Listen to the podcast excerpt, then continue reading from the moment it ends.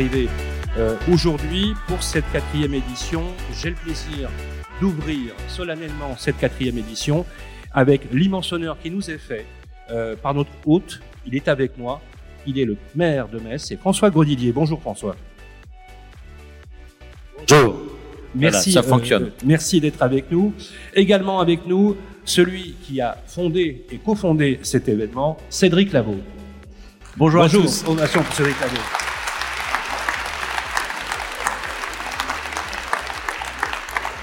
Voilà, et vous voyez l'ensemble de l'équipe qui a permis effectivement l'organisation euh, de ces euh, assises. Un grand, grand, grand ovation. Applaudissements pour l'équipe qui nous accueille au niveau organisationnel. Merci à tous.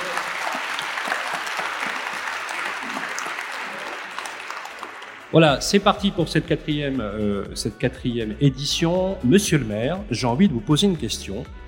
Quel effet ça vous fait, finalement, d'avoir un événement local qui s'est fait, on en parlera tout à l'heure avec Cédric, presque sur un Paris, c'était en Corse il y a exactement cinq ans, euh, un événement local qui est devenu maintenant à dimension nationale. Vous voyez ici dans la salle toute la planète immobilière réunie ici, chez vous. Je rappelle à l'Arsenal, qui est un véritable morceau d'architecture et qui dispose d'ailleurs de la meilleure acoustique d'Europe. Ah, bah, écoutez, c'est que du bonheur. C'est que du bonheur d'abord quand euh, des médecins, et je pense à, Cédric, euh, prennent des initiatives nationales qui fonctionnent terriblement bien et qui en plus rejaillissent sur la ville. C'est un bonheur euh, de voir euh, autant de professionnels, vous êtes plus de 1200, je crois près de 1300, euh, i- ici à Metz. Et je suis très content du bonheur de retrouver mon vieux copain Philippe Briand, j'ose pas dire un ami de 30 ans parce que ça, ça nous renverrait là des mauvais souvenirs euh, qu'on a vécu ensemble, mais, mais nous étions tout jeunes ensemble avec énormément de complicité et d'amitié qui ne s'est jamais démenti euh, euh, à l'Assemblée nationale dès 1993. Euh, beaucoup d'intérêt à retrouver des professionnels. Nous avons euh, de l'immobilier parce que nous avons beaucoup de sujets. Euh, comment loger euh, nos, euh, nos habitants, comment leur offrir des parcours résidentiels, comment leur permettre de continuer à accéder à la propriété dans ce contexte tourmenté, euh, comment leur permettre à chaque fois d'avoir le logement qu'il faut et pas trop loin de, de leur travail, comment nous permettre encore de réaliser, de développer, d'accueillir, alors même que le zéro artificialisation net nous crée une contrainte terrible, euh, organisant la, euh, la pénurie euh, alors que, que la demande augmente. Voilà, toutes ces questions, on, on a besoin d'en parler avec vous. Et bonheur d'accueillir beaucoup de d'habitants d'autres régions qui ne connaissaient pas Metz, alors qu'ils pouvaient imaginer euh, une ville de casernes euh, abandonnée dans une région de hauts fourneaux désaffectés. Alors c'est vrai que c'est parfois l'image qu'on traîne encore. Quand vous avez la série Meurtre A, par exemple, eh bien, euh, vous avez, euh, euh, si c'est Meurtre en Alsace, vous voyez euh, des villages bucoliques, euh, les bateaux à Colmar. Et quand c'est Meurtre en Lorraine, on prend en général la plus pourrie euh, de la cité euh, sidérurgique ou minière en déclin euh, et, et- et on entretient cela. Metz, vous l'avez déjà à travers ce bâtiment. Là, c'est un ancien arsenal militaire. C'est l'une des plus belles salles de concert d'Europe. Voilà. Donc, Metz, c'est 3000 ans d'histoire. Une histoire européenne. D'une histoire européenne, la, la- la ville est une ville qui existait, qui était capitale d'une tribu celte bien avant l'arrivée des Romains. Euh, niveau du Rhum, capitale des Médiomatriques, euh, pas loin d'Avétrève, la capitale des Trévires.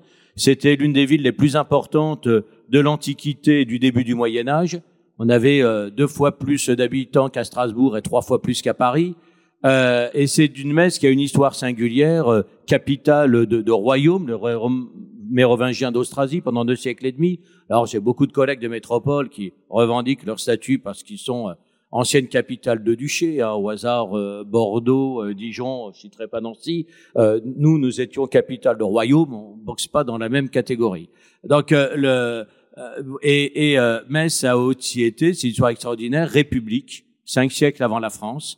On était d'abord ville libre, mais sous la tutelle, sous l'autorité d'un d'un évêque, euh, l'évêque de Metz, qui était comme l'évêque de Trèves, euh, prince électeur du Saint-Empire romain germanique. Comme euh, son autorité nous pesait, on l'a prié d'aller se faire voir à Vic-sur-Seille, à 50 km d'ici, et on s'est érigé pendant trois siècles en République indépendante, en République, la République Messine.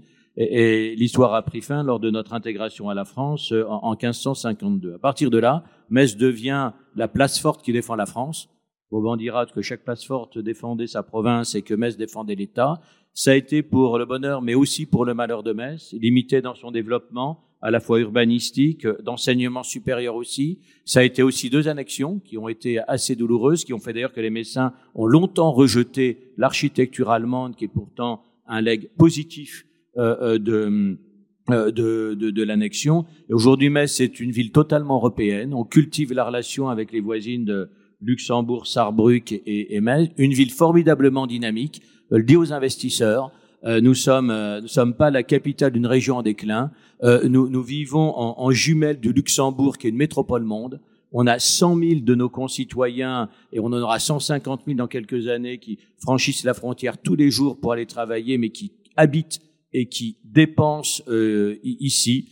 Euh, et, et donc cultive ce patrimoine architectural admirable, ce patrimoine naturel, c'est une ville jardin, et pour rajouter en plus, est une ville d'eau à l'intérieur des terres. La Seille, la Moselle, ses bras, son plan d'eau, ses canaux découpent des îles et, et, et des, et des presqu'îles d'un archipel. Voilà, il y a tous les éléments à la fois du charme et de la dynamique économique. Il ne manque plus que des investisseurs immobiliers encore plus nombreux pour accueillir la population encore plus nombreuse qui viendra à condition que l'État nous laisse encore construire. Et j'ajouterais d'ailleurs, euh, merci François Grodidier, que Applaudissements pour vous. Que il y a dans votre famille un géographe urbaniste qui a eu un prix décerné par l'Académie française.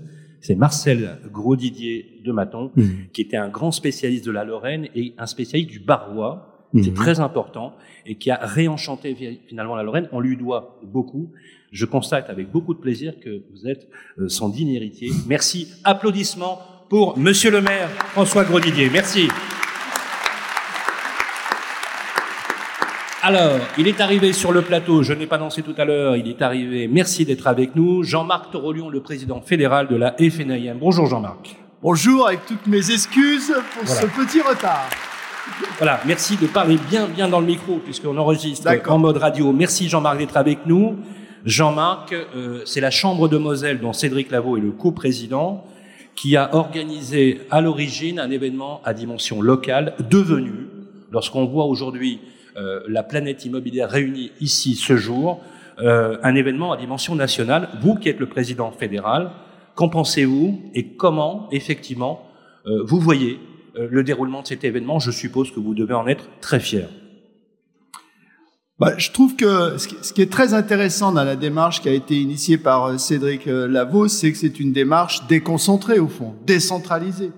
C'est finalement euh, un mini-congrès qui se déplace euh, en région et en proximité en profitant de plusieurs aspects. D'abord, euh, la dynamique d'une chambre locale. La Fédération nationale de l'immobilier, c'est une fédération de territoires et on en a là typiquement la démonstration.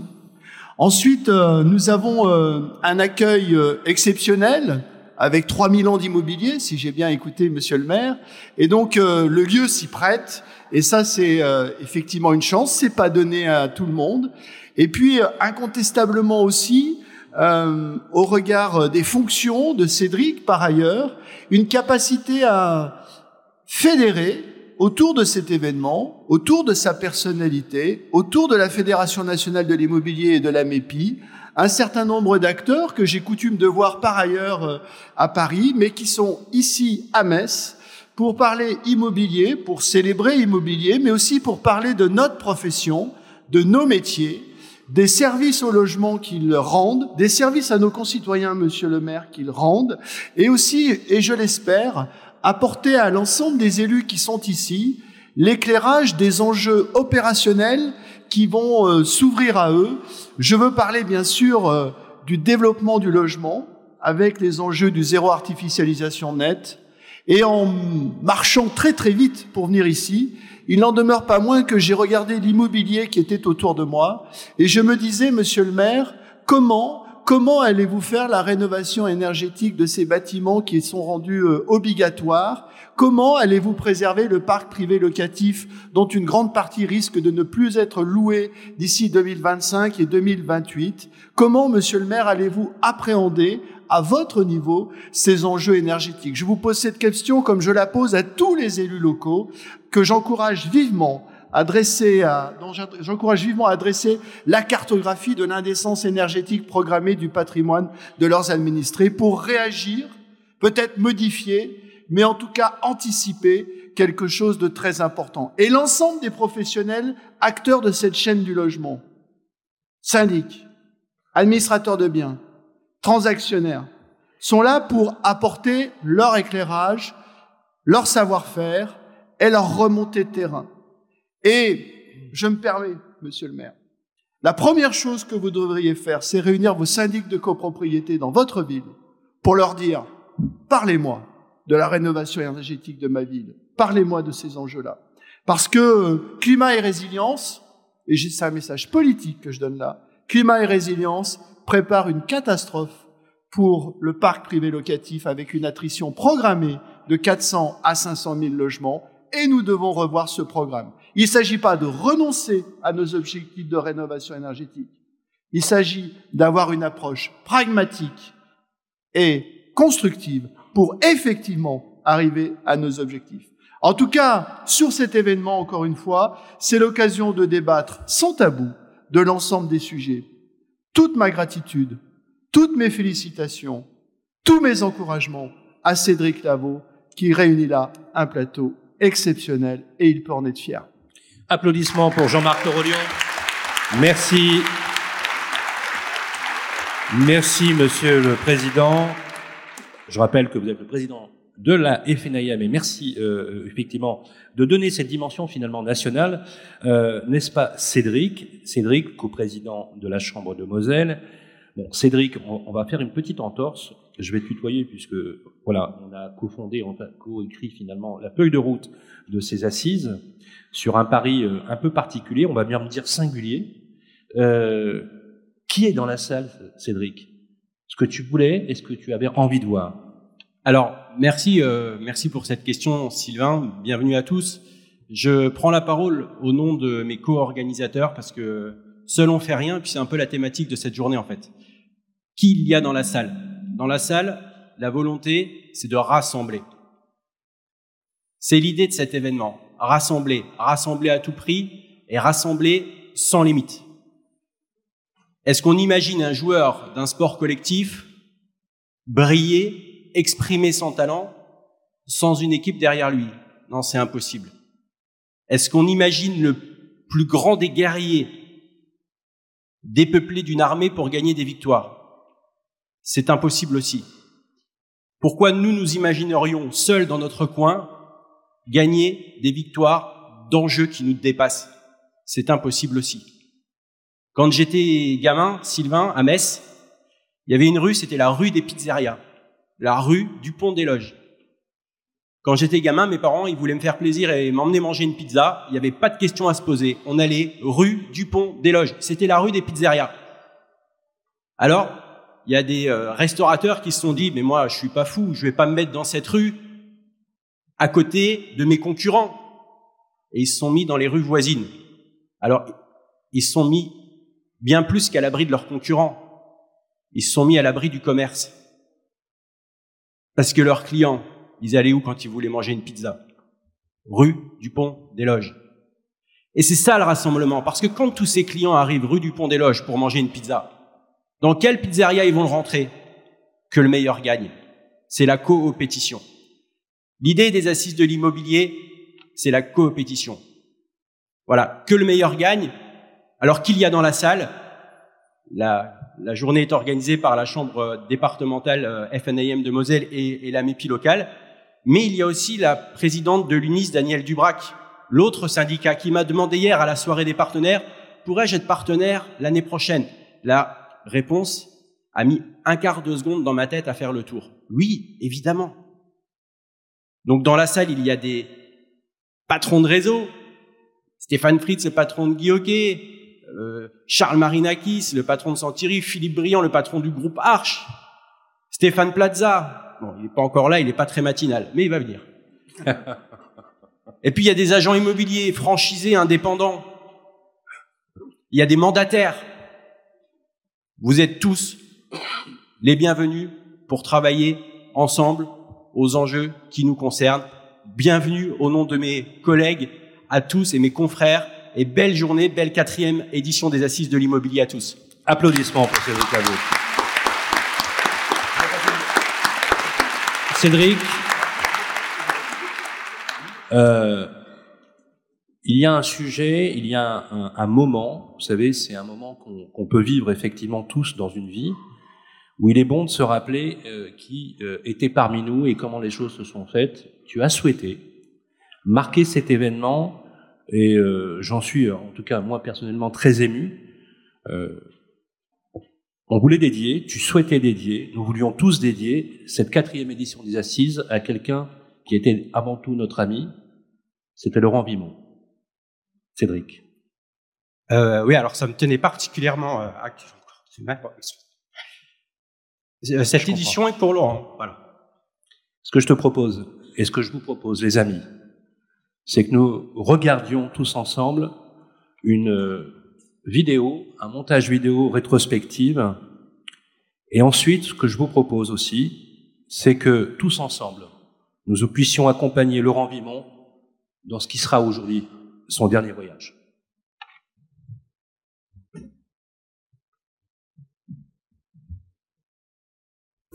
Bonjour, je m'appelle Laurent Vimon, je suis président du réseau Century 21 en France depuis 2008. On peut pas acheter virtuellement un bien ancien, il faut le visiter, il faut le toucher, il faut le sentir. Mais en associant le meilleur du numérique et de l'homme, on arrive à être plus performant. Et moi, je suis pas dans nos métiers un farouche défenseur de télétravail. Euh, c'est compliqué de vendre des logements à distance, même si ça peut arriver. Je pense que la, la rencontre physique, en tout cas quand on fait ce métier en prospection par exemple, elle est irremplaçable et que la visite physique aujourd'hui est aussi irremplaçable. Donc le télétravail dans l'immobilier, je suis pas sûr que ce soit la bonne solution. Pour rejoindre ce qu'a dit Julien sur le marché, il y, a, il y a une formule qui est importante à mémoriser, c'est, c'est quand la mer se retire, qu'on voit ceux qui ont un maillot. D'accord. Et là, la marée bateau est basse. Peut-être qu'il faut préciser qu'ils veulent tous devenir euh, Uber, mais que souvent ils sont que Uber. Les licornes immobilières françaises sont pas forcément l'immobilier les plus performantes du monde.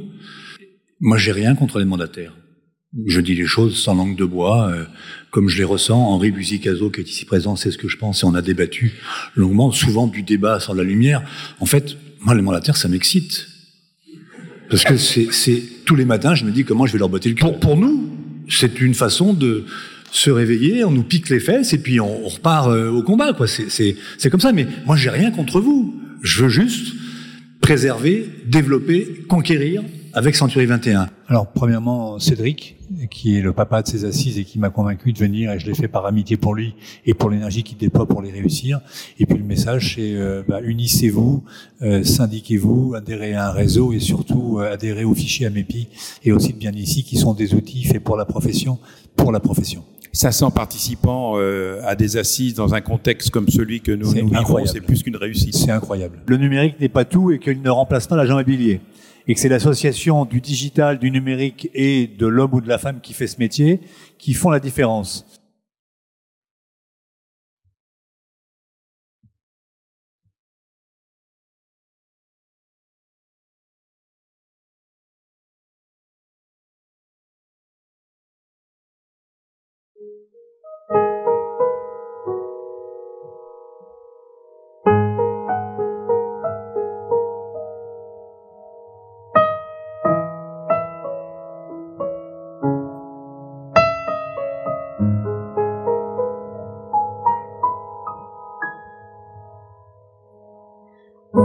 Au-dessus des vieux volcans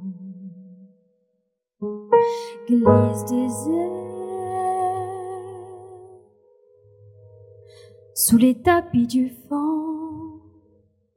Voyage, voyage,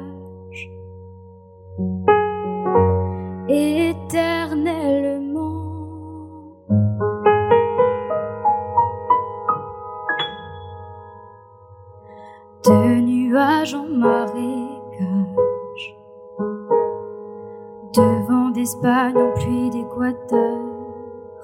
Voyage, voyage, vol dans les hauteurs. Au-dessus des capitales, décidé fatal. Regarde l'océan.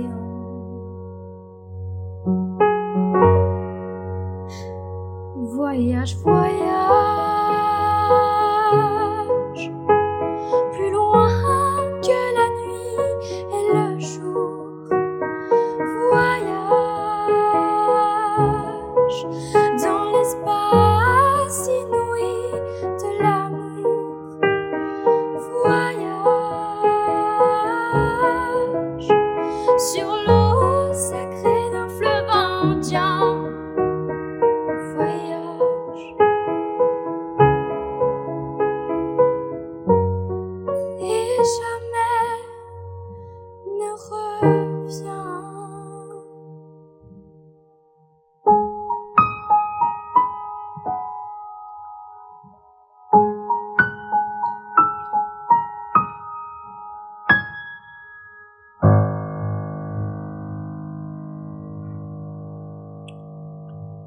Merci.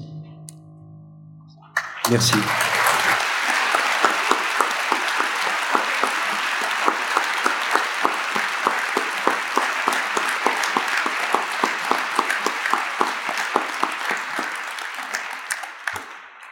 Euh, Décidément, euh, Cédric, euh, tu avais parié, euh, ce serait un grand moment d'émotion.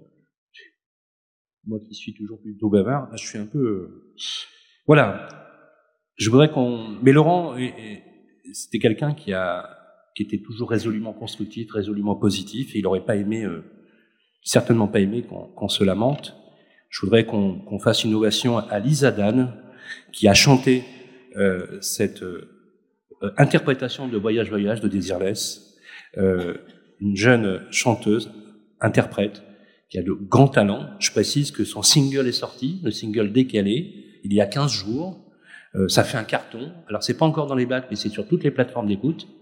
Euh, c'est à écouter sans modération. Je voudrais qu'on fasse un triomphe dans la joie, la bonne humeur pour cette quatrième édition des Assises.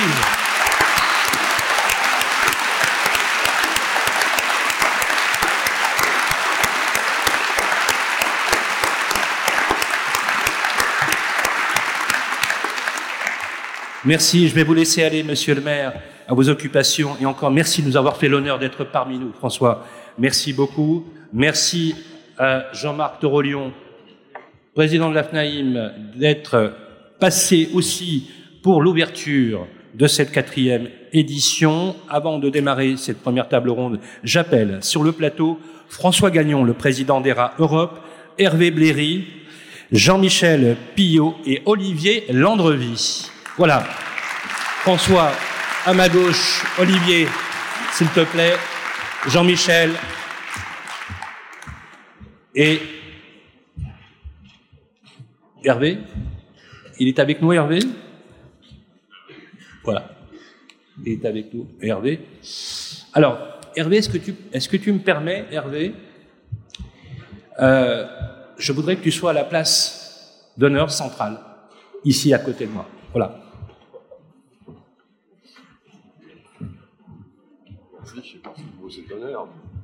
Voilà.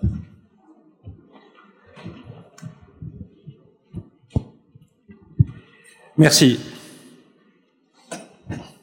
Alors, nous, nous allons démarrer cette première euh, table ronde qui a pour thème inflation, désordre du monde et comment nos métiers peuvent affronter ces nouveaux défis. C'est parti. Les assises de l'immobilier de Metz 2022, inflation et désordre du monde, comment nos métiers peuvent affronter ces nouveaux défis.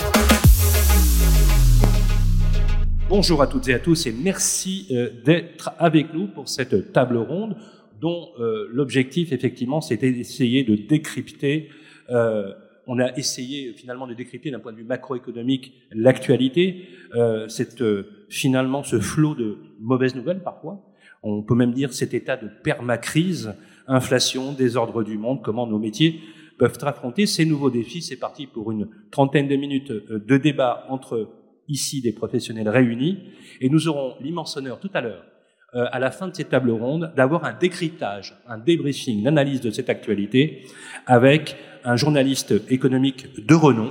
Il s'agit de François Langlais qui nous fera le plaisir de venir débriefer sur chaque table ronde. Merci François euh, de ta présence ici parmi nous.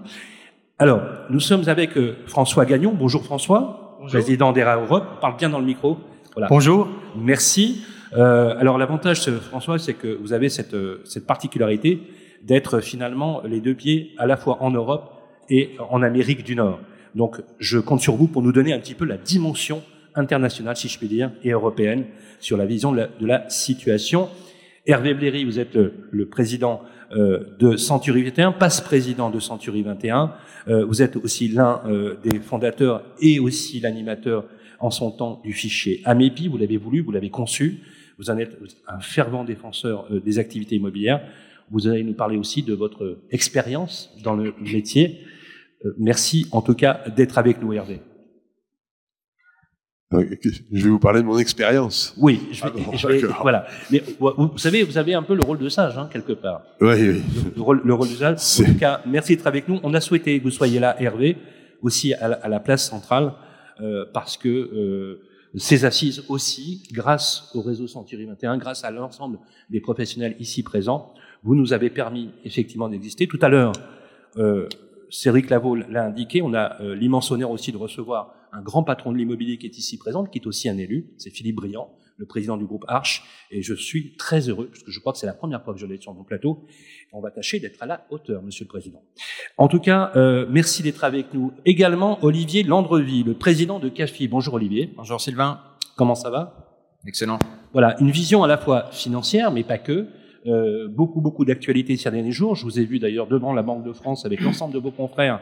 C'était une première, une manifestation pour justement la réindexation, revoir un peu cette hérésie peut-être à la française, on en parlera peut-être tout à l'heure, qui est le taux d'usure, hein, qui est un peu le sujet euh, du jour. Un spécialiste euh, du digital, si je peux dire les choses comme ça, en tout cas de la technologie, euh, c'est quelqu'un qui travaille sur beaucoup de secteurs, donc je compte aussi sur lui pour nous donner un, peu un regard extérieur sur d'autres segments euh, économiques, sur d'autres secteurs économiques. C'est Jean-Michel Pillot. Bonjour Jean-Michel. Bonjour Sylvain. Voilà, on va mettre les pieds dans le plat tout de suite. Euh, François, bon, en France, on est un peu, voilà, on aime bien, euh, on aime bien se lamenter, on aime bien critiquer. C'est une particularité et on y tient. C'est bien. Voilà, on aime beaucoup râler. C'est vrai que quand on allume la télévision tous les jours, hein, on allume la télévision, on écoute la radio.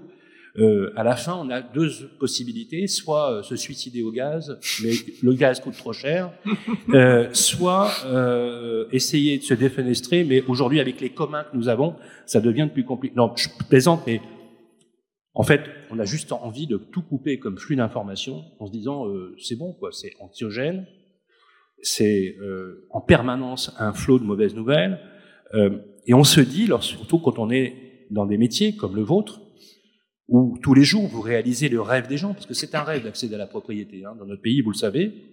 Euh, on a aujourd'hui une primo-accession qui est un peu en panne, hein, qui paye un peu les, prix, les pots cassés de ce qui se passe. Si on prend cette dimension aujourd'hui, à la fois de cette inflation qu'on nous annonce, qui est réelle, hein, qui, est- qui n'est pas, euh, qui n'est pas quelque chose d'anodin, qui va augmenter. On frise à peu près euh, un peu plus de 6%, on sera peut-être à 8% d'ici la fin de l'année. Euh, vous avez aussi l'expérience nécessaire pour avoir connu des crises, et beaucoup, avec cette particularité d'une vision internationale. François, si on, vous deviez analyser la situation actuelle d'un point de vue macroéconomique, on commencerait par quoi? Bonne question. Déjà, bonjour. Merci de l'invitation. Félicitations à Cédric. euh, je me permets de le faire. C'est je premier prendre le micro. Euh, c'est excellent d'avoir organisé, d'organiser ce genre de situation, de ce genre de rencontre, euh, grâce à une personne qui est euh, justement, euh, qui est Cédric, d'avoir mis en place ce qu'il a mis. Donc, c'est fabuleux d'être à Metz. Euh, en plus, euh, l'hommage à Laurent est tr- évidemment très émouvant. Donc, euh, et ce qu'on en constate, j'ai pas eu l'opportunité de travailler avec Laurent, mais c'est quelqu'un que j'ai connu depuis très très nombreuses années. Et deux particularités que je citerai de, de, de Laurent, euh, si je peux me permettre, c'est euh, justement c'est pour réussir et pour nous tous, Laurent avait beaucoup de qualités, donc je ne vais pas rentrer dans ça, mais plutôt deux que je veux citer, c'est premièrement son énorme discipline. Euh, il était extrêmement discipliné dans ce qu'il faisait, dans tout ce qu'il faisait, et ceux d'entre vous qui le connaissaient de proche savaient très bien, euh, on peut dire même euh, qu'il était autoritaire, qu'il était euh, passionné, mais il était très discipliné, ce qui est pour nous l'essentiel, parce que ce que l'on voit aujourd'hui dans l'immobilier, s'il faut avoir la discipline nécessaire pour réussir. Et deuxièmement, c'est que Laurent savait euh, aussi très très bien s'entourer. Et il a bien su euh, justement suivre les exemples qui lui ont été donnés. Il, ce qui a fait son succès quelque part, c'est justement les gens qui, avec lesquels il s'est entouré. Au tout début, ben, évidemment, il y a eu Michel Trollet au tout début du lancement du réseau, et puis ensuite ben, avec Hervé, euh, qui a été là pour euh, épauler, encourager. Et ça, c'est une qualité que nous pouvons tous justement accomplir et faire et mettre en place, parce que ce que Cédric a réussi ici, ben, c'est grâce à une équipe, comme il l'a dit très bien. Et ben nous tous dans l'immobilier, que ce soit en transaction, gestion ou autre, euh, c'est important justement de, de se rendre compte que c'est la coopération, collaboration que nous devons travailler ensemble pour pouvoir réussir. Et c'est la seule façon dont on peut, dont on peut. Aux États-Unis, ça se passe comment aujourd'hui? Ah, si, on, de- si On on en devait, voilà, ça, ouais, si on devait comparer un petit peu, le, voilà, voilà. euh, Alors, comment ça se passe vous partagez votre temps entre la Floride et. et- Je vous fais, et euh, je vous le fais très, euh, je vais synthétiser. On entend parler depuis très longtemps de l'ubérisation, digitalisation, tout ce qui s'agit de, de, de la technologie. On va être remplacé par la technologie et tout le reste. Euh, alors non seulement ce n'est pas le cas, mais ce que l'on constate, si on comprend bien, et avec l'âge euh, dont euh, je considère que j'en fais partie, évidemment, on, on constate justement que c'est cyclique. Et qu'est-ce qu'on voit aux États-Unis qui s'est produit, comme en France d'ailleurs, c'est, si je recule en arrière euh, 15, même 20 ans, on voit que tout était très personnalisé. Combien de négociateurs d'agents immobiliers m'envoyaient des lettres écrites à la main, euh, manuscrites, le contact personnel et tout le reste. Et de là, on est basculé justement dans cette digitalisation et j'entendais tout le monde qui disait, ce que je veux faire, c'est j'appuie sur un bouton, un courrier est envoyé, un remerciement, un SMS, tout se fait de façon automatique, tout se fait de façon systématisée. Et aujourd'hui aux États-Unis, ce que l'on constate qui est très intéressant, c'est que ça commence à revenir justement à la personnalisation. Parce qu'on se constate que le fait d'appuyer sur un bouton pour envoyer un mail, envoyer un texto, c'est pas ça qui va vendre une maison ou permettre de rentrer un mandat. Et c'est fait par contre avec les outils d'aujourd'hui. Donc la personnalisation, c'est que plutôt que d'envoyer un- une lettre, une note écrite à la main, manuscrite, évidemment qui est très long, on fait exactement la même démarche, mais on la fait de façon digitale, numérique, en faisant des vidéos. Donc aujourd'hui, on a des négociateurs qui systématiquement envoient des vidéos personnalisées, tout simplement fait avec leur téléphone, au niveau des clients acquéreurs, comme vendeurs, des contacts avec lesquels ils ont, pour justement faire cette personnalisation de liens. Je me rappelle, on téléphonait dans des endroits où on nous disait euh, appuyez sur un sur euh, pour parler à un tel, appuyez sur deux, appuyez sur trois, appuyez sur cinq si vous êtes perdu et comme ça on vous raccroche au nez, il n'y a pas de problème. Euh, c'est tout et n'importe quoi. Et aujourd'hui, vous avez des entreprises qui justement dans leur publicité disent si vous téléphonez chez nous, vous allez parler à un être humain. Vous n'êtes pas un ordinateur, on vous demandera pas de parler à un ordinateur. Si vous voulez des questions, téléphonez-nous, vous allez parler à un humain. Donc on voit le cycle qui revient justement par rapport à la situation de dire c'est que la personnalisation, l'humain est au centre de, de, de tout ce que l'on fait et ça c'est pas nouveau, euh, c'est depuis le début, mais ça n'a pas changé. Il faut pas avoir peur de la technologie, l'ubérisation et tout ce qui suit, euh, mais plutôt savoir s'en servir comme étant un outil. Et on voit très bien aux États-Unis que les, maintenant les, les réseaux, les agences, comme vous le savez, les agences immobilières américaines moyennes ont beaucoup plus de négociateurs. C'est des, des 50 négociateurs dans les plus petites, aller jusqu'à des centaines, voire même des milliers dans certains cas. Euh, ben, Qu'est-ce qu'on en constate? C'est que cette personnalisation, euh, aujourd'hui faite par l'informatique, permet justement d'augmenter le contact humain entre les gens. Merci euh, François. Hervé Bléry, vous avez connu, on va dire, quasiment toutes les crises depuis les années 70. Vous m'avez tout à l'heure, hors antenne, vous m'avez dit, euh, euh, la première crise que j'ai connue, c'est la crise du, du choc pétrolier. Moi, j'ai envie de vous poser cette question. On, on vit ce qu'on appelle, alors, le terme, je, je crois que c'est un journaliste qui l'avait sorti, un état de permacrise où on n'a que finalement des nouvelles euh, délétères et qui provoquent une grande anxiété dans la population, c'est vrai. Hein. C'est tout à fait, euh, les chiffres parlent d'eux-mêmes. Euh, si on devait prendre aujourd'hui un peu de recul, euh, avec la crainte qu'on peut avoir sur nos métiers, c'est justifié ou pas, et comment finalement euh, ces métiers peuvent à la fois être suffisamment résilients pour affronter ces nouveaux défis qui sont pour certains assez inédits. Alors d'abord, je pense qu'il s'agit de, cycles, et effectivement, merci de me le rappeler, mais depuis 71, j'ai vécu un certain nombre de cycles et un certain nombre de crises, à commencer par celle de la de l'énergie euh, de l'or noir.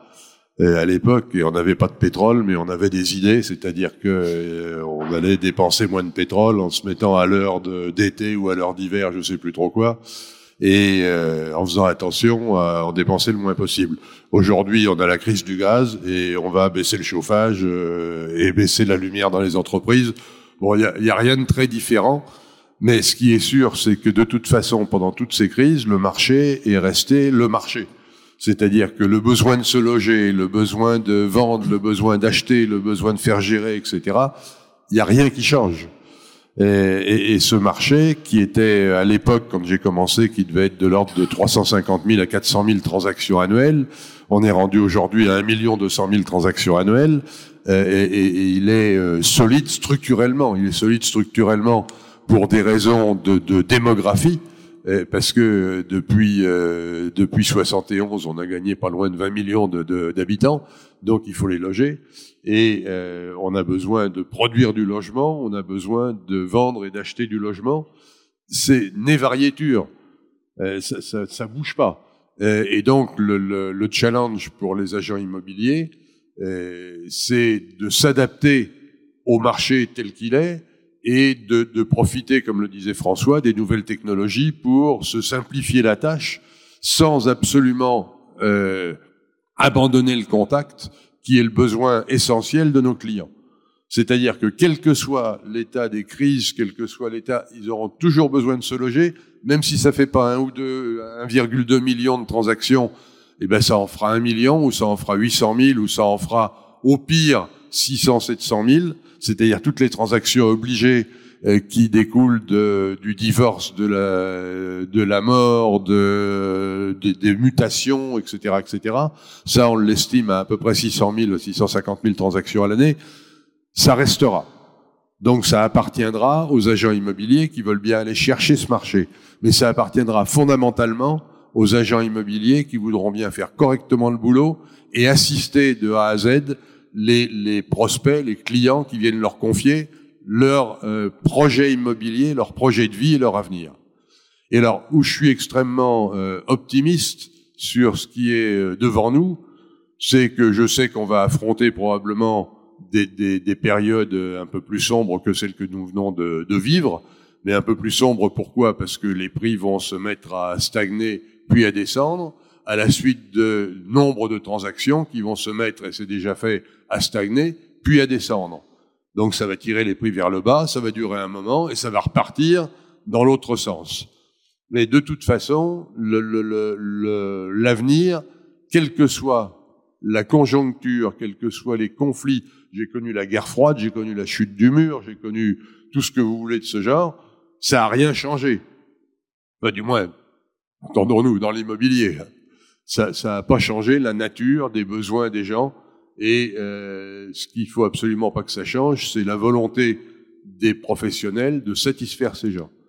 Alors, la concurrence s'est diversifiée, le métier s'est diversifié dans ses, dans ses euh, façons d'exercer, dans ses structures d'exercice. Avant, il y avait les agents immobiliers, maintenant il y a les agents immobiliers euh, et, et, les mandataires immobiliers qui fait un tollé parce que les professionnels se disent oh là là, ils vont nous bouffer. Ben, s'ils nous bouffent, c'est qu'on fait pas le boulot. Donc si on fait le boulot, ils nous boufferont pas.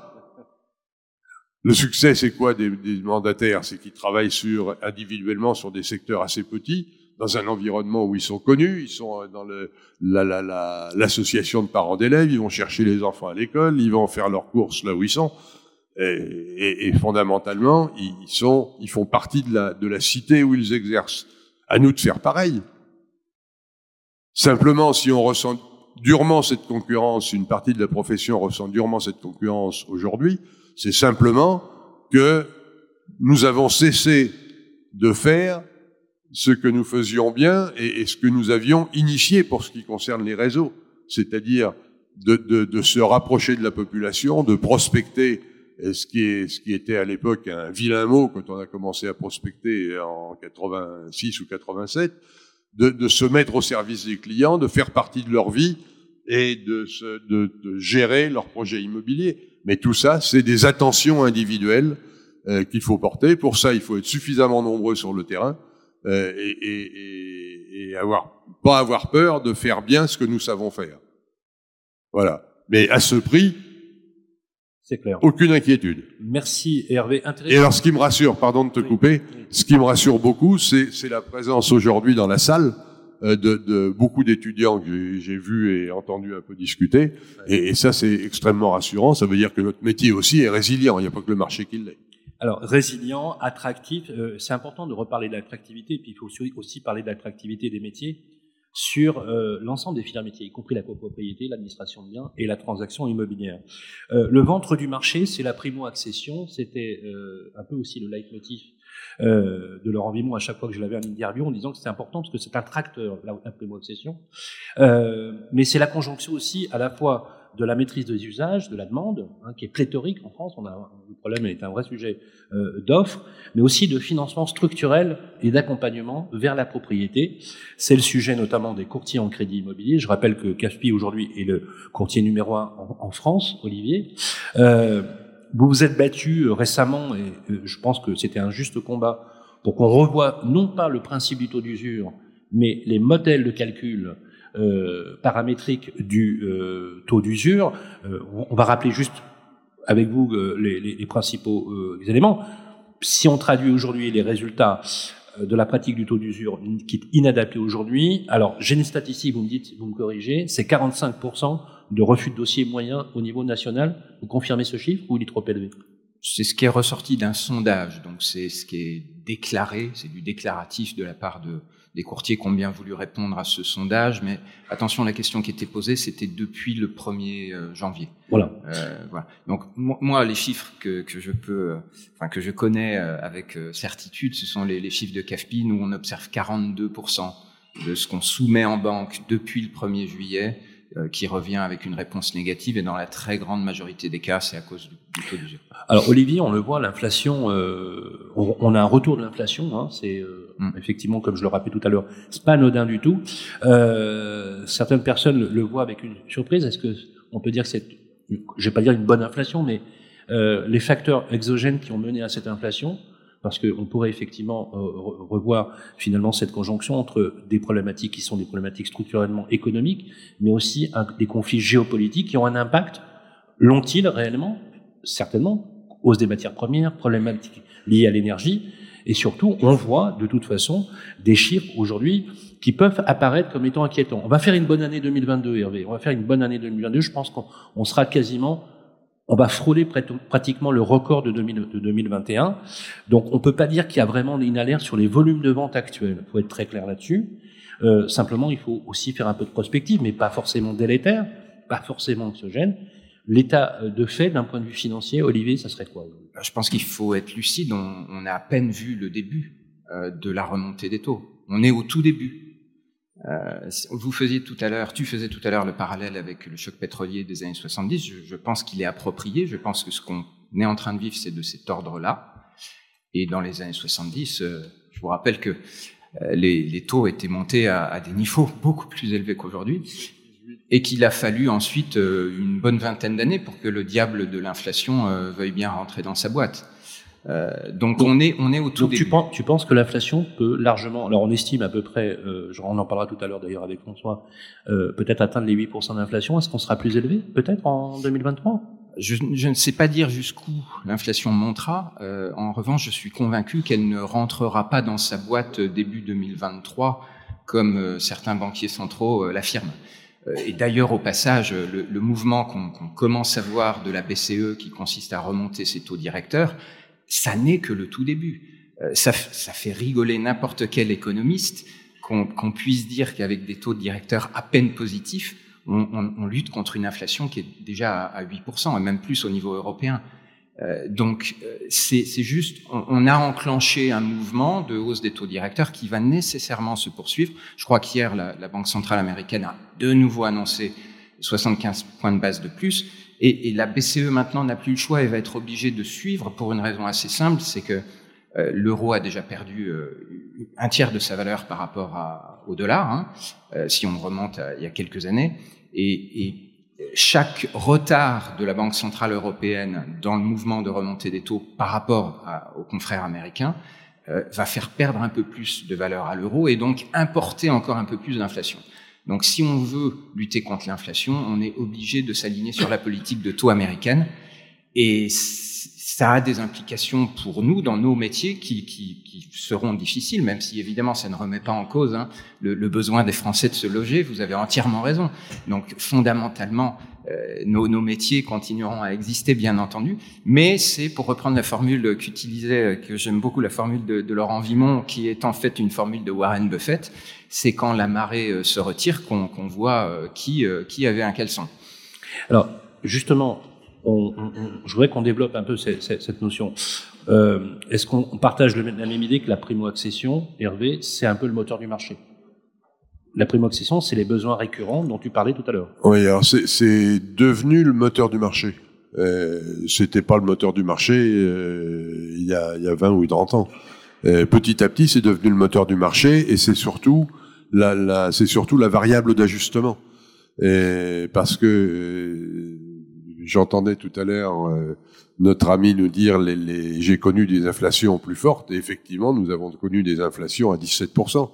Nous avons connu des taux d'intérêt à 17 et 18%, là où, où les, les, banques étaient obligées de, de, et les courtiers étaient obligés de créer des barèmes progressifs eh, en disant aux clients, ben, c'est pas grave, bien sûr, votre barème il est progressif, vous avez payé de plus en plus cher au cours des années, mais l'inflation étant telle, euh, c'est que vous allez en fait payer en valeur absolue de moins en moins cher. Et, et ça, ça a été vrai jusqu'à l'élection de Mitterrand, où d'un seul coup les taux étaient complètement au plafond avec des taux à 17 ou 18% et l'inflation s'est mise à dégringoler et, et passé de, en quelques mois presque ou en une bonne année est passé de 11 à 2 euh, ou 3% Elle est rentrée très vite dans sa boîte, mais après avoir duré très longtemps. Et, et du, du, coup, j'ai oublié ta question. Oui, non, mais pour la primo, pour la primo accession, justement, oui. on, on, va Alors, y revenir. Effectivement. Qu'est-ce qui fait que la primo accession, Hervé, s'est installée comme un des éléments moteurs euh, du marché aujourd'hui? Ben, les, les, les primo accédants, comme je vous le disais, c'est un peu la variable d'ajustement, c'est-à-dire que c'est les premiers à pâtir d'une augmentation des taux, euh, et, et c'est ceux qui ont le plus de mal euh, parce qu'ils ont traditionnellement moins d'apport personnel, sauf s'il s'agit de d'aide familiale ou d'héritage, ils ont de plus en plus de mal à passer à l'acquisition et sont obligés de s'éloigner des, des, des, des, zones où l'immobilier est cher, de s'éloigner des centres-villes vers les, les périphéries, euh, et trouvent toujours des systèmes compensatoires en allongeant les durées de crédit, en s'éloignant, en... ils trouvent des systèmes compensatoires pour continuer à acquérir, d'abord parce que c'est une, une vraie volonté, pour se, pour se loger, pour se constituer un patrimoine euh, et pour se sentir à l'abri. Euh, donc, il y a toujours les primo-accédants, ils sont moteurs du marché, aujourd'hui encore. On va revenir justement sur le, le, taux d'usure. En France, on a un système qui est un système particulier, qui est un système protecteur, protecteur, plutôt pas mal, qui est un système stable. Je précise que la France, à, l'instar des États-Unis, a des taux qu'on appelle les taux fixes. Et là, on voit naître des nouvelles possibilités de contournement euh, du taux de l'usure par rapport aux prêts à taux fixe, avec euh, par exemple des prêts multilignes, des prêts variables. Est-ce que le taux d'usure, je voudrais que tu nous le rappelles, euh, à quoi il sert et pourquoi aujourd'hui il est pas adapté et qui, empêche d'ailleurs une partie de la profession, la tienne en particulier, de travailler sereinement tous les jours? Alors, euh, sa, fonction d'origine, c'est euh, de de lutter contre des comportements euh, de, de prédation euh, des banquiers vis-à-vis d'emprunteurs euh, fragiles qui seraient contraints d'accepter des offres à des niveaux de taux oui. dangereux pour eux. Bon. et d'ailleurs, on voit bien dans d'autres domaines, hein, sur les crédits de trésorerie, le taux d'usure, il est à 21,11%. Bon, là, on, peut facilement comprendre à, quoi sert le taux d'usure dans, dans, un tel cas. sur les crédits immobiliers, il est à 2,57% c'est le taux d'usure le plus bas du monde en valeur absolue. Euh, et il a un autre défaut, c'est que c'est aussi le taux d'usure le plus lent à s'ajuster au monde. Il n'est revu que tous les trois mois, il est revu sur la base des chiffres du trimestre précédent, qui sont eux-mêmes des chiffres qui manquent de fraîcheur, puisqu'en fait, ils, sont alimentés par les banques en date de décaissement, donc ils ont un retard de 3 à 4 mois sur la réalité des offres qui sont faites par les banques. Donc en réalité, quand les taux commencent à remonter, quand les taux de crédit commencent à remonter, il faut entre 6 à 9 mois avant que ça commence à se voir euh, dans le taux d'usure. Et d'ailleurs, la preuve en est, on va avoir euh, le premier ajustement significatif au 1er octobre, alors que la hausse des taux par les banques, elle remonte au mois de février-mars, le, le, début de la hausse des taux. Donc c'est cet effet de latence qui, euh, jusque-là, n'avait jamais posé aucun problème, mais dans un environnement de, de hausse rapide des, des taux. taux. de crédit, comme on a depuis le début de l'année, et j'imagine volontiers que le législateur, à l'époque, quand il avait... On a des taux qui ont plus que doublé depuis le 1er janvier, il hein, faut juste le rappeler. Hein. Oui, oui, qui ont maintenant pris euh, autour de 1%, on va dire, euh, les taux de crédit. Mais il faut savoir que la réalité des taux de refinancement des banques euh, a, a, remonté beaucoup plus que ça. Hein. Je regardais euh, la semaine dernière les, les, émissions des grandes banques françaises à, à, sur euh, échéance 7-8 ans, ce qui correspond à peu près à ce qu'on cherche quand on est en direction financière de banque pour adosser une activité de crédit immobilier. On est passé de 0,50 il y a un an à 3,50 aujourd'hui pour une banque, une banque qui doit emprunter sur ces échéances. Donc, euh, donc, et, et c'est un autre signe que les taux de crédit n'ont pas fini de monter. Oui, oui, c'est important ce que tu dis parce que les banques, quand elles prêtent, elles, elles empruntent elles-mêmes sur le marché interbancaire. Alors, elles, voilà. elles recyclent aussi les ouais, dépôts, elles, voilà. mais, mais pour une partie, elles vont aussi chercher les capitaux Absolument. sur les marchés. Absolument. Merci Olivier. Euh, Jean-Michel, euh, vous avez la particularité euh, de, de, travailler dans l'immobilier. Vous développez des applications mobiles. Vous avez une vision, une vision sur la tech, mais vous avez aussi un regard sur différents secteurs économiques. Si on devait comme ça, même si vous n'avez pas le recul de l'expertise immobilière en tant que telle, mais d'un point de vue économique transverse sur l'ensemble des secteurs dans lesquels vous opérez, quelle analyse vous auriez aujourd'hui de ce point de vue-là? Alors, je dirais que la, crise du Covid a déjà énormément préparé à la digitalisation. Maintenant, euh, moi, je travaille sur une sous-partie de la digitalisation. Ce qui est important, c'est que la conception d'applications mobiles, c'est très différent du web. On travaille sur la création, la réalisation et la maintenance derrière nous travaillons sur un axe qui s'appelle l'usabilité. L'usabilité, c'est le fait de réfléchir à ce qu'on va mettre dans une application mobile versus ce qu'il y a sur le web. Et c'est un point extrêmement important.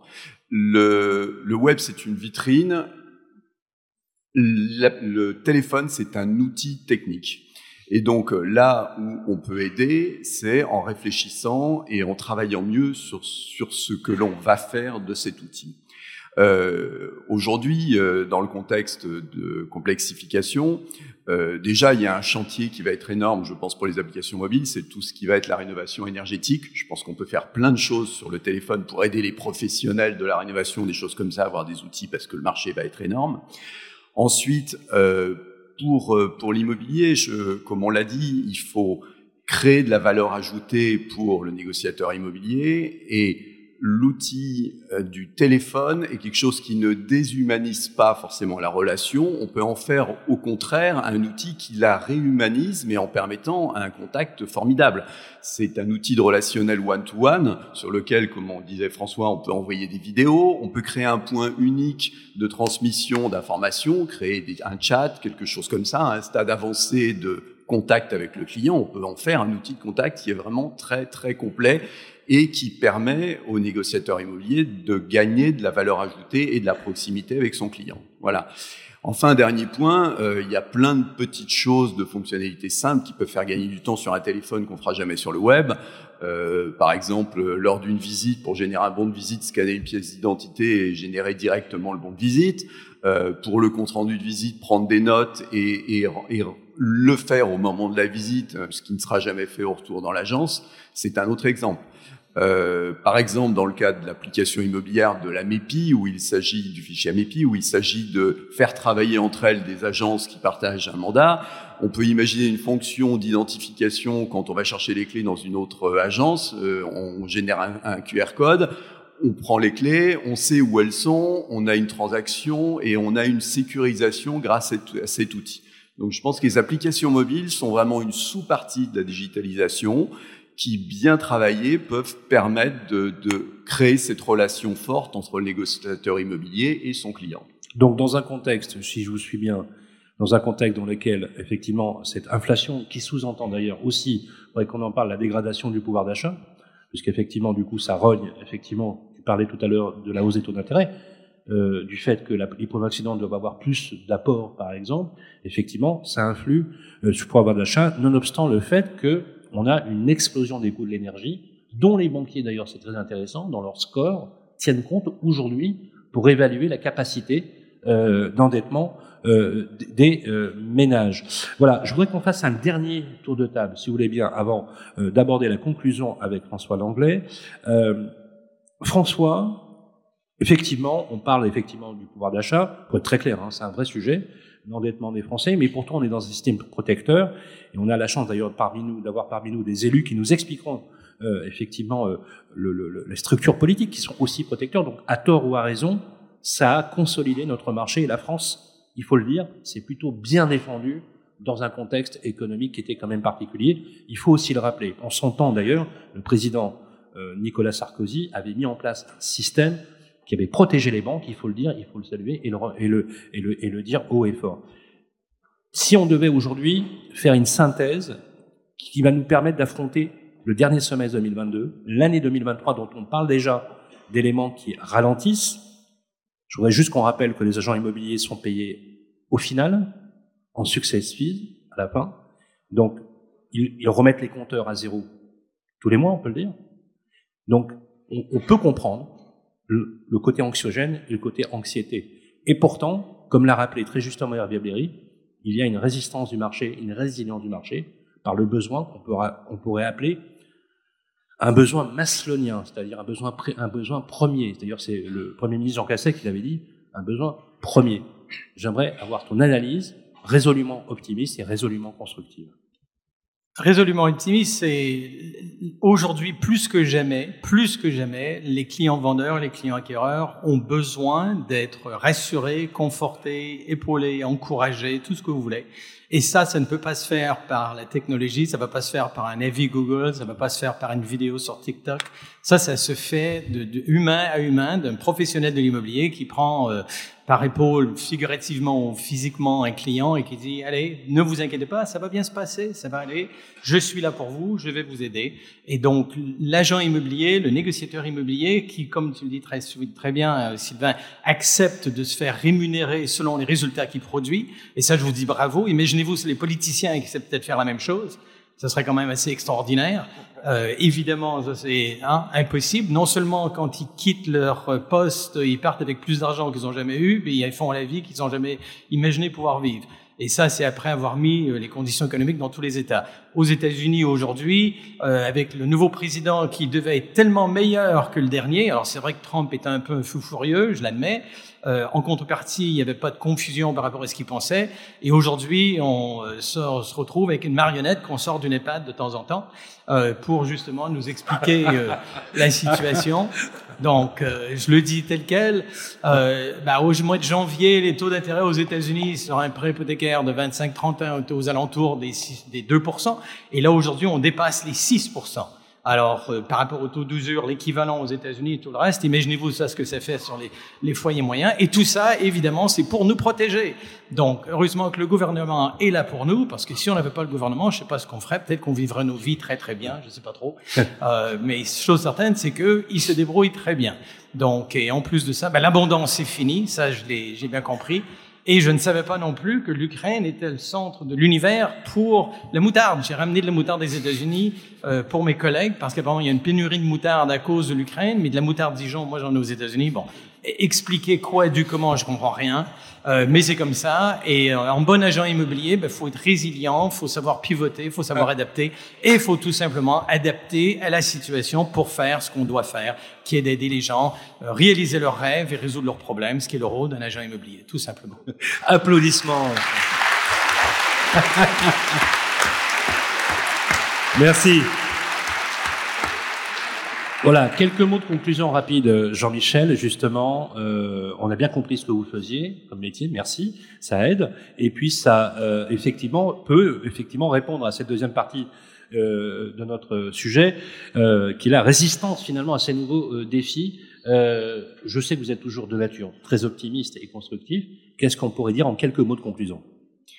Alors, je ne vais pas parler digitalisation, moi je vais juste parler en tant que patron, euh, je dirais, de PME. Il y a dix ans, j'étais complètement parano par rapport à la vie personnelle de mes salariés, je voulais pas en entendre parler, c'était trop dangereux. Euh, Aujourd'hui, euh, il y a, je pense qu'on doit rentrer de plus en plus dans ce rôle un peu paternaliste, aussi parce qu'on a une responsabilité de transition environnementale, et le logement est un véritable sujet. Moi, j'ai une trentaine de salariés qui ont entre 25 et 40 ans, ils gagnent entre 30 000 euros annuels et 45 000, typiquement, c'est vraiment des primo-accédants. Donc j'ai deux populations, j'ai ceux qui sont célibataires qui vont être en location et puis ceux qui veulent, qui veulent acheter. Euh, j'ai déjà un petit problème qui est que utiliser des outils comme la prime Macron, qui sont des outils formidables, je peux pas parce que quand ils font un dossier de location ou quand ils font un dossier de crédit, c'est pas pris en compte. Donc ça déjà, c'est vraiment dommage. Ensuite, euh, je travaille sur Bordeaux. Sur Bordeaux, euh, il y a dix ans, euh, ils pouvaient acheter une échoppe à 200-300 000 euros. Aujourd'hui, ils peuvent absolument plus la payer. 70% d'augmentation en 10 ans, c'est complètement différent. Du coup, ils sont obligés d'aller travailler très loin. Alors, comment moi je prends en compte cela? Eh ben, j'ai délocalisé le centre de la société, non pas dans le centre de Bordeaux, mais dans une zone résidentielle un petit peu en dehors, pour prendre en compte cette problématique de transport.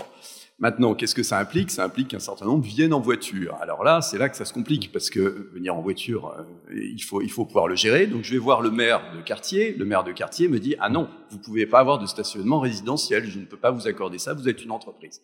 Et donc là, ça devient plus compliqué. Ce que je veux dire par là, c'est que nous, en tant que chef d'entreprise, on, je pense qu'on doit aujourd'hui vraiment prendre en compte cette problématique de logement de nos salariés dans l'implantation de notre société et dans ce que on leur donne à disposition et aussi dans le fait de prendre en compte le télétravail. Ils n'ont pas tous les mêmes contraintes et on a notre rôle à jouer aussi dans ce dans ce, Merci beaucoup euh, Jean-Michel. Vous avez vous dit une chose qui est fondamentale, c'est que le, rapport entre l'emploi et le logement, si on s'éloigne trop de l'emploi, le, logement c'est aussi une double peine. Hein. On, confine des populations loin des bassins d'emploi ou des mobilités qui leur permettent d'accéder à l'emploi. Et là, effectivement, c'est une double peine pour ces populations. C'est un vrai sujet et qui est un sujet lié à la fois aux mobilités, mais à l'aménagement du territoire, bien évidemment. Et là, euh, on voit bien que c'est une fonction qui est éminemment politique. Olivier, rapidement, quelques mots de conclusion. Alors moi, je pense qu'avec euh, la remontée des taux, on entre dans une phase qui va nécessairement être une phase de, consolidation, d'atterrissage, disons, euh, des volumes de transactions. Euh, alors moi, je suis sur un métier un peu différent du vôtre et du coup, j'ai eu une chance quand même dans, dans une phase comme celle-là, c'est que la remontée, la remontée des taux, ça s'accompagne aussi d'écarts de taux entre banques qui recommencent à être importants alors que quand on pouvait emprunter à 1%, toutes les banques étaient alignées. Donc ça revalorise aussi euh, le, le métier du courtier, donc l'équation est un peu différente de, de celle de vos métiers. Mais je pense qu'au-delà de ça, notre responsabilité à tous, c'est d'abord de préparer nos entreprises respectives à, cette phase euh, qui sera un peu moins euphorique que euh, les trois ou quatre dernières années. Euh, mais on a aussi une autre responsabilité dans un, moment de retournement comme celui-là, c'est la responsabilité de d'essayer de peser dans le débat public et d'essayer de faire en sorte que nos réglementations ou nos décisions, les décisions politiques de nos élus ne viennent pas aggraver des phénomènes euh, de cyclicité économique qui sont, qui sont naturels, euh, d'où mon, mon, combat sur le taux d'usure. Et derrière, un autre sujet dont il faudra rapidement parler, c'est aussi le sujet des normes HCSF, du 35% d'endettement, qui est quand même euh, très étroit comme façon d'approcher la question du risque de crédit. voilà, donc je, je pense que c'est notre responsabilité à, à tous hein, dans nos métiers d'essayer de peser dans ce débat public. Et, et je, je, regrette, moi qui viens du monde de la banque, que de constater que nous n'arrivons pas aujourd'hui, nous professionnels de l'immobilier ou du courtage, à, à, peser autant que, euh, mmh. par exemple, les professionnels de la banque arrivent à le faire. C'est intéressant ce que vous dites parce que, en fait, vous mettez le point sur comment la profession de l'ensemble des métiers de l'immobilier, et il y en a beaucoup, hein, moi j'en avais déjà recensé à peu près 27, parce que l'immobilier est une galaxie finalement euh, de métiers, y compris euh, les bailleurs sociaux, hein, qui représentent aujourd'hui un, un, volume important, c'est comment cette, fait, cette unité finalement se fédère autour d'un langage pour face à un exécutif, on, toujours on a l'impression que les professionnels de l'immobilier subissent une législation ou une inflammation, une inflation, pardon, euh, une inflation normative par exemple, et c'est toujours compliqué. Rapidement, euh, Hervé, quelques mots de conclusion au public sur effectivement à la fois ces quatrième éditions Et ce Alors, sont- je vais être très bref parce que je vois depuis un moment euh, Cédric qui envoie des signaux de détresse en montrant son chronomètre. Euh, en, en conclusion, ce que j'aimerais vous dire, c'est que peu importe le marché, les conditions du marché, vous n'êtes pas maître de les, de les définir, de les conduire, etc. Peu importe les outils, les outils ils s'adaptent toujours aux, aux- aux besoins. Quand il y a, euh, quand on a une, euh, euh, un objectif, il y a toujours un chemin. Et, et notre raison de, de, de vivre, ce qui nous fait vivre, c'est d'accompagner, comme le disait François tout à l'heure, d'accompagner chacun de nos clients dans son projet de vie, d'être le plus proche possible de lui et d'avoir vraiment, pas, pas artificiellement pour le chèque qu'il représente, mais vraiment envie de le servir. Et à ces conditions-là, notre métier a un avenir sans limite. Merci beaucoup. Remerciements à Hervé Bléry, passe-président de Citoyen 21, François Gagnon, président d'ERA Europe, Olivier Landrevie, président de CAPI, et Jean-Michel Pio pour la société Wagwag. Je vais vous laisser aller euh, dans le public. Merci, messieurs.